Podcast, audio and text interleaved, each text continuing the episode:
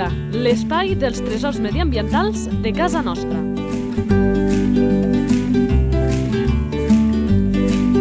Un espai conduït per Francesc Balanyà. Molt bones a tots i a totes, benvinguts una edició més en aquest espai dels amants de la natura del territori. Avui s'estrena, perquè ja sabeu que aquest és un espai obert a totes les col·laboracions, una nova persona, el Cesc Capdevila. Cesc, molt bones. Hola, bones. El Cesc és guia de natura, després coneixerem també una mica el seu perfil, però el Cesc és protagonista, però ho és sempre, i ho diem així, més el nostre animal. Anem a descobrir-lo. La fitxa tècnica. Nom comú. El nom comú és la perdiu blanca, també coneguda com perdiu de neu.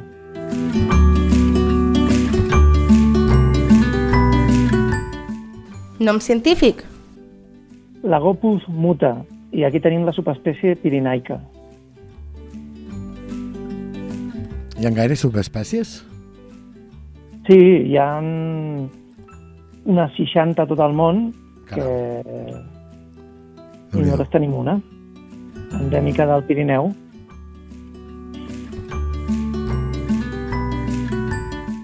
Esperança de vida. Doncs al voltant eh, entre 7 i 9 anys. Això s'ha sapigut perquè es va capturar, recapturar un mascle fa un temps al Canigó i van calcular que feia 9 anys. Molt bé. Alimentació. Bueno, la seva dieta és quasi exclusivament vegetariana, no? Menja així brots, fulles, tiges, llavors, fruits, però també quan són els petits necessiten menjar insectes en la seva dieta. Clar, i això entenc que té molt a veure amb el que ve precisament a continuació. Hàbitat. Que és un lloc no pas fàcil de viure-hi. No, no, no, no pas gens. O sigui, heu de pensar que és una espècie típica de la tundra àrtica. I, per tant, hem de pensar on tenim un hàbitat semblant a la tundra àrtica. Doncs el tenim a les parts altes del Pirineu. No al Pirineu, Sí, sinó ja. a la part alta del Pirineu. Sí, sí, a, a, als prats alpins. O sigui, la trobem a partir de 2.200 metres cap amunt, no? En zones de tarteres, de carenes, de comes, de circs, de rocams, no? Li agrada combinar prats en, en pedra. Clar, i aquests, eh, aquests indrets, doncs eh, no cal que digui una evidència, que és que eh, a l'hivern estan nevats i bona part de la primavera, i clar, i allò tot cobert de neu, trobar l'aliment ha ser complicadíssim. Sí, eh, la veritat és que el- a l'hivern ho passa malament, ho passa bastant malament perquè trobar poc aliment, sobretot si... Llavors el que fa és baixar una miqueta d'alçada. Pot Clar. arribar a baixar una mica, però, però ho passa molt malament. Distribució. Doncs és una espècie que és sedentària. O sigui, què vol dir això? Vol dir que ens la podem trobar tota, tot l'any al Pirineu i sobretot aquestes alçades, eh? a partir de 2.200 o una miqueta més baix, depèn de l'orientació, i té una distribució en tot l'hemisferi nord del planeta i el, el circu- circumpolar. Eh? Uh -huh. Uh, això vol dir que té una distribució contínua en el que és Amèrica Nord-Rússia i aquí a Europa la té més fragmentada, no? que és uh, a Islàndia, a Escòcia, al, al nord de Noruega, Finlàndia, aquestes zones. Eh? I després als Alps i els Pirineus. Reproducció. Doncs uh, l'època de cel és de mitjans d'abril fins a mitjans de maig. Llavors, uh, la femella posa els ous, que poden ser entre 5 i 9, una cosa així, llavors els, està covant com a màxim unes 7 setmanes i després sortiran els polls, que estaran en la mare doncs, unes 10 setmanes més, fins que ja camparan pel seu compte.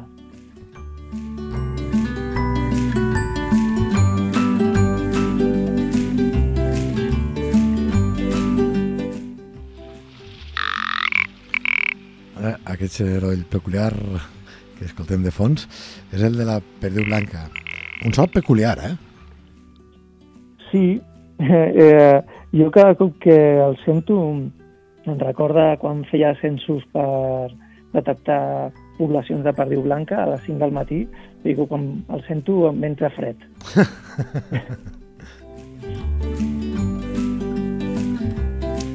uns censos que són importantíssims per saber, per exemple, qüestions com la que ve, com la que ve ara. Salut de l'espècie. Doncs, què us semblaria si us, diem, si us dic que, que hi ha l'1% de la població europea als Pirineus? Doncs em direu, doncs no entenc què vol dir. Doncs, primer, uh, vol dir que aproximadament hi ha entre 100 unes 150 parelles, uh, i això és molt poc. Està, a Catalunya es considera que el seu estat de conservació és vulnerable, i això el que significa és que, uh, que té una tendència a disminuir al llarg del temps. Clar. I entenc que, que aquest disminuir al llarg del temps ja devem estar en aquesta fase, és a dir, no d'aquí en endavant, sinó que ja venim de que s'han disminuït les, les poblacions? Sí, sí. Uh, com és una, una espècie vulnerable, doncs hi ha tota una sèrie de seguiments que es fa de població, censos, per saber la seva tendència, i, i clar, s'està veient que van de ballada. I això està molt relacionat amb el canvi climàtic i en altres problemes que ja us explicaré. Sí, m'agrada, que no ens avancem al que toca, que ara mateix és precisament... Relació amb els humans. Doncs mira, és que està relacionat justament a, una miqueta en això, no? perquè ara darrerament hi ha hagut un augment d'activitats lúdiques i esportives a les zones de muntanya i turisme, i això eh, va en contra de, de la perdiu blanca, perquè és un animal que en aquesta presència li genera un estrès, llavors aquest estrès el que provoca és, per exemple, que tingui més paràsits, que les niuades no vagin bé, que puguin abandonar els nius, que hi hagi depredació degut als gossos... bueno, que veritablement la relació amb l'humà no és ben bé d'amor. Clar, i tant és així que a mi em va sorprendre, i això parlem del setembre del 2022, que sentia les notícies a TV3 que la famosa cursa de l'olla de la Vall de Núria, aquella que fas els pics que rodegen aquest monestir tan espectacular que, que tenim al nostre país, que s'havia canviat de, de data per la perdiu blanca, per no molestar eh, el seu període de, de cria, que ho vaig trobar sublim de moure una cursa que a més és molt emblemàtica per la gent que, que li agrada aquest esport, eh, i, i es passés doncs, en una altra època per el respecte amb aquest animal que, com molt bé dius, eh, és molt sensible amb aquest estrès.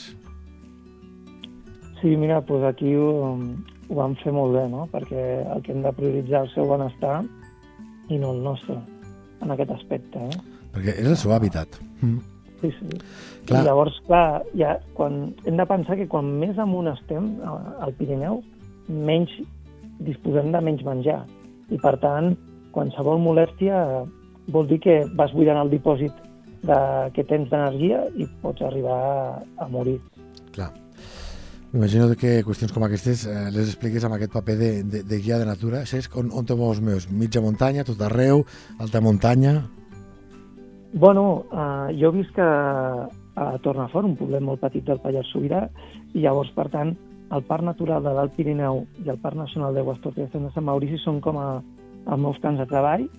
Soc guia dels dos parcs, soc guia de muntanya, però des de petit que m'apassiona eh, la natura, sobretot els ocells, i sobretot la muntanya. Llavors aquesta combinació fa que faci activitats normalment a, a, a muntanya mm. i alta muntanya.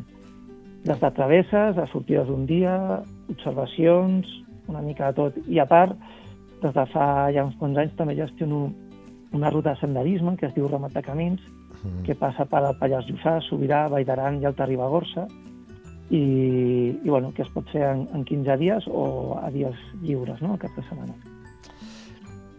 Eh, com a guia, com a persona que treballa d'això, et volia preguntar perquè se n'ha parlat, no?, eh, d'aquell interès amb el tema de l'os, si vindria gent que tindria ganes de veure'l, i també amb els grans carronyaires, que a vegades els tenim oblidats, però sent el Pirineu de Lleida, ara també algun lloc més com a l'Aragó, l'únic lloc on edificaven els quatre grans carronyaires que hi havia a Europa, que aquest era un pol d'atracció per molta gent que li interessa, per exemple, el tema dels ocells. En aquest cas, amb els grans rapinyaires, amb l'os o amb algun altre animal, eh, ve, ve gaires persones preguntant per, ostres, eh, Cesc, a veure si em portes en algun lloc que pugui veure aquests o altres animals. Um, sí, Sí, hi ha, hi ha gent que em pregunta pel mussol pirinenc, mm. pel Pelarroques, a la Perdiu Blanca, pel Gaifer, també per l'os, no? també per altres espècies no tan sensibles. No? I jo ja vaig prendre una decisió fa uns quants anys que el que són espècies sensibles no faig guiatges. Perquè me les estimo tant que si per, degut a la meva activitat li generés un, un trastorn o una mort o, o qualsevol problema, em seria tan greu que no, que no, que sóc més generalista en aquestes coses. Faig activitats uh, per veure ocells més, menys sensibles. Doncs t'honra molt el que, el que acabes de dir, eh? T'honra molt. Clar, i a més deies abans, i, i cert, i, i, i m'agradaria aturar-me, eh? Que amb l'arribada de la pandèmia ja anàvem abans amb una escalada creixent, però amb la, de, amb la postpandèmia es va disparar, de molta més gent que estirava a la muntanya, que, que tenia ganes de, de natura i a més es va demostrar científicament això, que aquell confinament doncs, feia que tots tinguéssim més ganes de natura i amb casa nostra. I també per la impossibilitat de viatjar a l'exterior, doncs aquest turisme interior amb epicentre als Pirineus doncs es va disparar, però de saber anar a la muntanya se'n sap ben poc a tret general, sobretot la gent que no ho ha fet mai, i entenc que d'entrada veiem allò, no? com molts més rescats ens diuen els bombers, però en clau de natura entenc que això ha d'afectar les nostres espècies perquè si veiem passar un parell de, vaig a ser molt planer, d'excursionistes de, en alguna zona, a que en passin molts més, ha de restaurar sí o sí el, la nostra fauna salvatge. Sí, uh, clar, eh, eh, heu de, s'ha de pensar que és resident. O sigui, què vol dir això?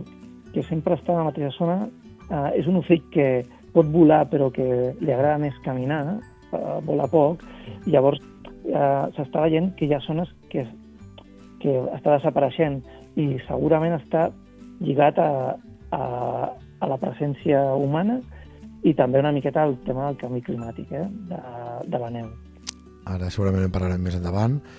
bueno, de fet, no, com que ho has apuntat, mmm, parlem-ne perquè entenc que aquest és un dels uh, principals. Problemàtiques canvi climàtic, amb menys neu, i entenc que mimetisme, per exemple, eh, deu ser, entenc, si no em corregeixes, un dels problemes que avui en dia té aquesta perdiu blanca. Sí, a, a nivell de canvi climàtic hi ha el tema de, de que si no neva quan toca, ni la quantitat que toca, doncs aquest ocell no té... No, no es pot connectar a internet i mirar la Meteocat, no? Llavors, ell, com ancestralment ha fet la seva família, tothom, doncs eh, mudarà, no? Eh, canviarà el plomatge eh, a blanc a l'hivern i a gris a, a l'estiu.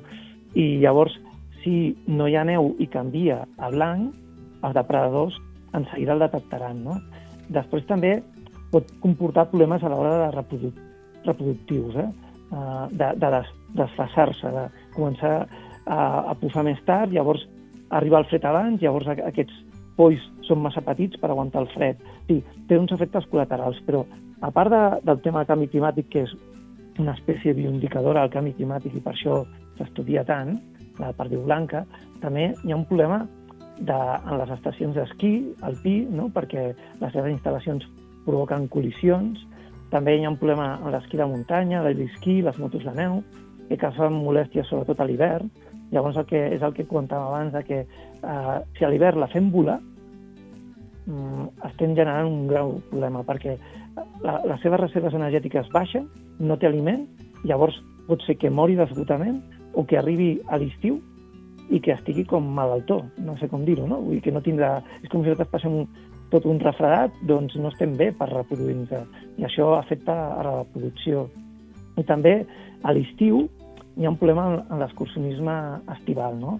que la gent es mou per zones de perdiu, no? en cadenes, alta mm. muntanya, i a part, eh, si nosaltres a l'estiu, a l'agost, eh, al juliol, que és quan està, ja han sortit els polls, ens trobem de sobte en tots els polls i la mare, doncs generem una dispersió i això pot per, també pot provocar una pèrdua de polls que morin i que no sabem trobar la mare. Eh?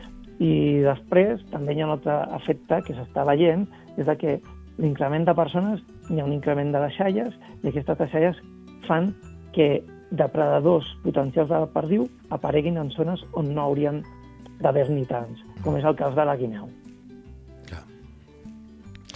Doncs eh, està molt bé aquests exemples perquè a vegades penso que entre tots plegats no som conscients de com l'activitat humana incideix tan directament amb les nostres espècies, no? I penso que aquests casos doncs, ho han exemplificat de forma, de forma fantàstica. Per cert, no n'hem parlat, però aquest animal, mmm, perquè la gent se'n faci càrrec, si veu algú, una perdiu blanca... Identificació a la natura. Com sap que és precisament aquest animal? Bueno, clar, uh, en, és mida d'un colom, però o també es pot recordar com una perdiu roja, no? que és la típica que hem vist, però és més allargat, eh?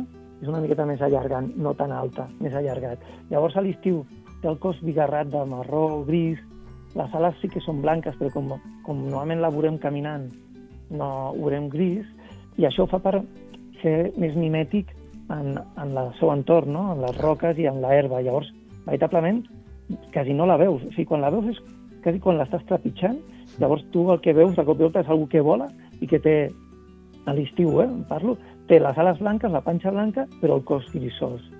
Llavors, clar, si veus una gran observació, doncs pots arribar a veure que el mascle té una cella vermellosa i la femella més discreta, no? Llavors, si és a l'hivern, és com bastant més fàcil. És un ocell que veurem o caminant, sí, sobretot a l'hivern està atenta per les cagades que les veus sobre la neu, o les petjades. I llavors el veus caminant, té un blanc molt pur, o sigui, un blanc perfecte, en canvi la neu normalment no té aquest blanc tan pur, doncs el pots veure a vista, i si et surt volant veuràs un ocell blanc, no? de mirar d'això d'un colom. Sobretot, si a l'hivern et surt volant, encara que és molt xulo fer la foto, no el torneu a, a fer volar, perquè si no esteu esgotant les energies. Eh? Important aquesta recomanació, eh? eh sobretot eh, això eh? Que, que diu, perquè amb l'hivern, ho dèiem abans també, la complicació per trobar aquest aliment, el fet d'entendre que també deu desgastar energèticament, per tant, una qüestió important. Clar, ho has dit abans de passar, a mi m'agradaria aturar-me, és un ocell que té un aspecte eh, diferent a estiu, inicis de tardor, que a l'hivern per aquesta lògica del mimetisme, unes plomes que es camuflen amb l'entorn tant en un moment com amb l'altre. Però clar, eh, això de que, per exemple, nevi més tard o que puguin arribar les nevades més tard, no sé si ho saps, ha canviat la perdiu blanca el seu cicle? Eh, va en funció, cada any és diferent en funció de les calors? Eh, què està passant en aquest sentit? Bueno, jo pel que sé i he llegit, um, encara no s'està no veient això. Penseu que, que l'evolució d'una un, espècie és lenta, no? Què pot arribar a passar? Doncs que si comencen a, anar més tard, potser aquells individus que per la raó que sigui muden més tard que els altres, doncs seran els que sobreviviran Clar. i llavors això farà que la, al llarg de molts anys aquella espècie s'acabi adaptant. No? Però, però és que veritablement la perdiu blanca és un reducte.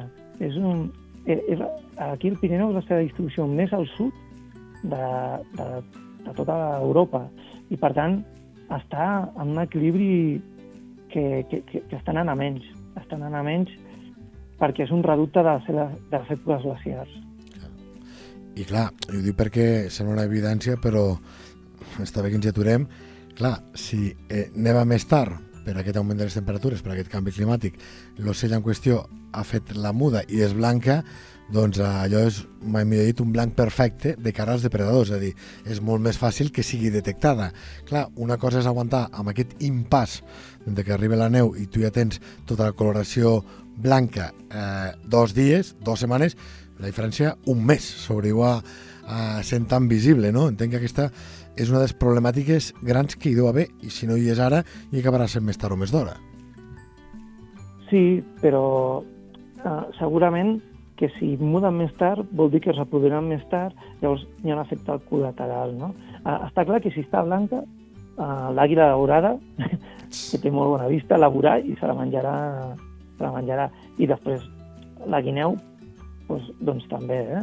Clar. Um, sí, sí, tens una bastanta raó en el que estàs dient.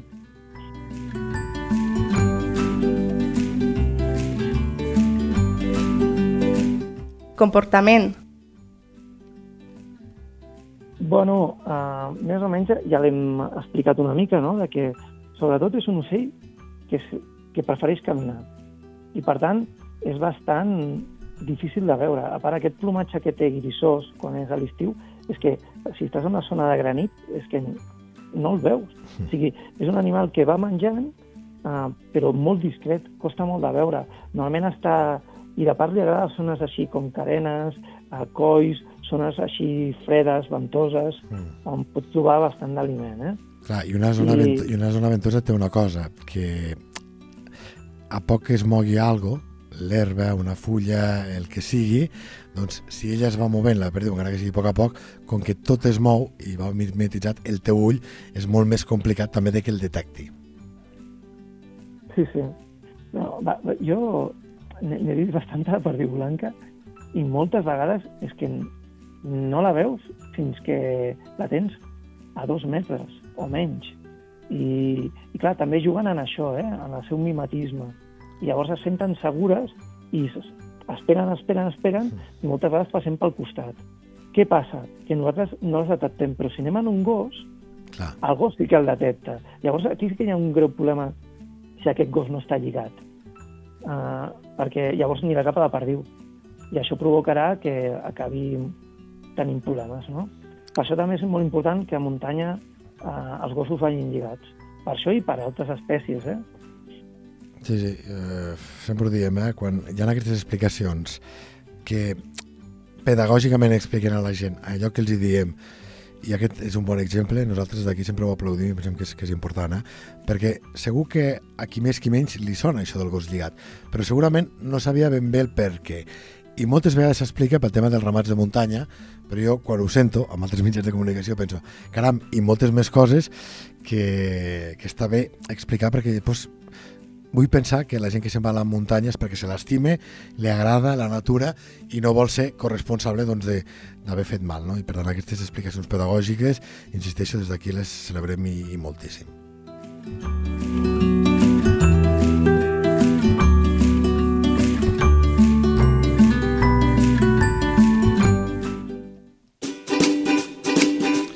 va, anem de secció. Anem a una qüestió que m'agrada molt.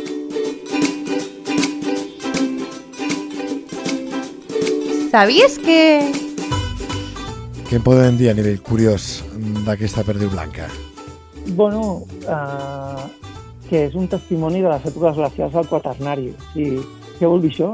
Que fa ja 20.000 anys que corre per aquí. No? I també una cosa bastant interessant, perquè és dels pocs ocells que tenen els peus coberts de plomes fins, fins les ungles i això és per protegir-se del fred. És com un mode, és com si tinguessin com raquetes de neu, no? per aïllar-se una miqueta de, de, del fred de de la neu. També, així, coses interessants, és de que a, a la cantàbrica també n'hi havia fins a principis del segle XX i es va, es va acabar extingint. Eh? I també per mi una cosa és que quan jo faig muntanya a l'hivern, no? I una cosa que em sorprèn molt és que quan anar caminant i a cop volta veure un forat i mires dintre del forat i hi ha doncs, 20-30 cagades de, de perdiu blanca. Això què ha passat aquí? Doncs que ha vingut una tempesta de neu i la mm. perdiu blanca, per aguantar la tempesta, fa com un iglú. Es, es fica en un foradet tapada i, i pot passar doncs, hores i fins i tot dies si la tempesta és molt llarga, no? I intenta, doncs, això, fer l'iglú, que ja sabem que tots, que l'iglú estàs a 0 graus, mm. que és molt millor que estar fora, que, que bueno, entre vent i tot, doncs, està a menys 20.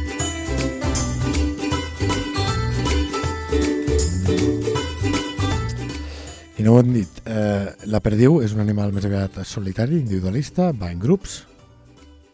Doncs depèn de l'època de l'any. a, a, a l'hivern sí que pots fer grupets de mascles i femelles, però a l'època reproductora sí que cada mascle, tu, aquí sí que cada mascle lluita, fa vols, fa cants, no? aquest cant que hem sentit, eh, i busca la seva zona de, reproductiva de, i per atreure la femella. De, no ho he dit abans, però el mascle sí que ajuda a l'hora de fer el niu, però no ajuda en la incubació. Per tant, eh, quan acaba el període d'incubació, el que ens podem trobar és la femella en les cries. El mascle estarà pel seu compte i després ja a l'hivern sí que s'agruparan una miqueta més.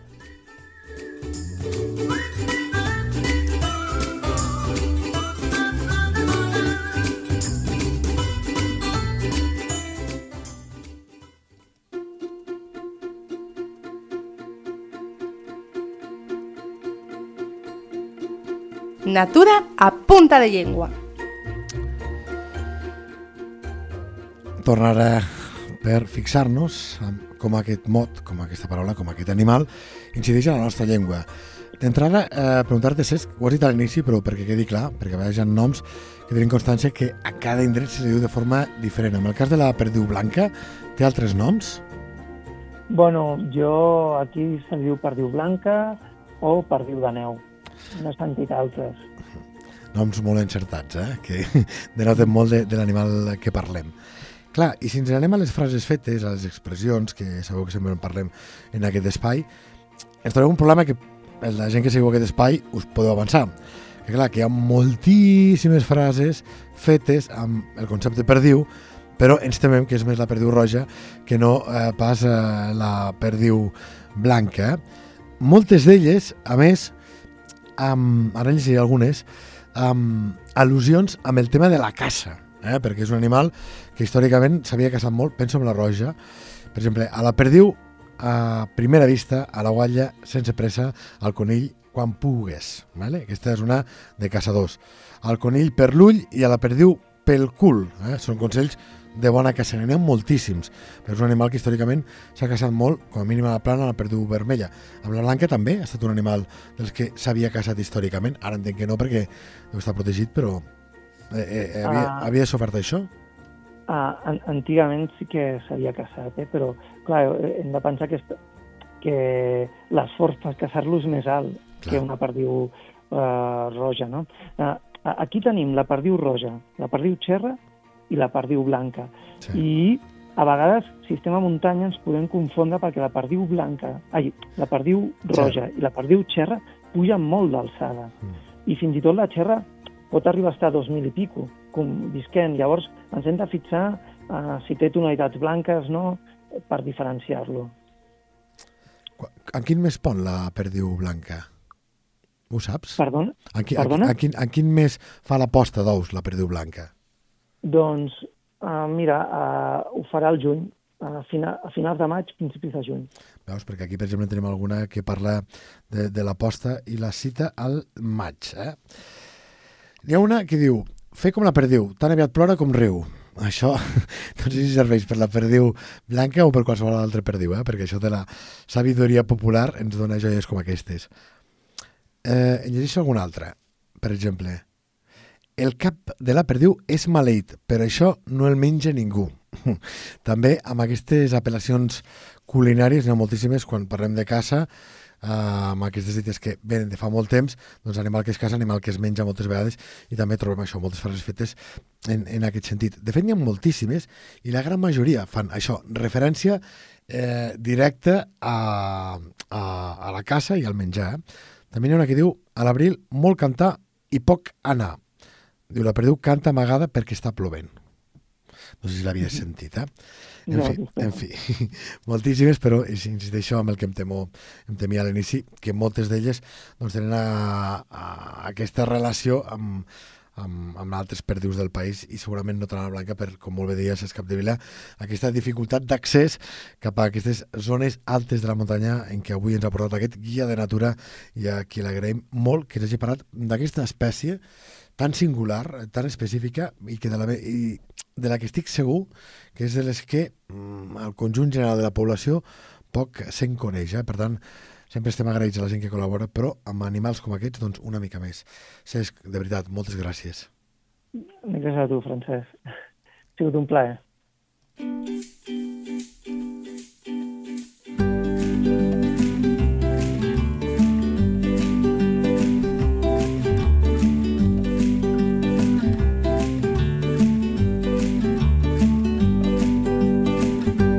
La teva entitat vol explicar un tresor de casa nostra? Un animal, una planta o un indret? Si és així, envia un correu a lleida24 arroba lleida24.cat. Lleida Natura, l'espai dels tresors mediambientals de casa nostra. Un espai conduït per Francesc Balanyà.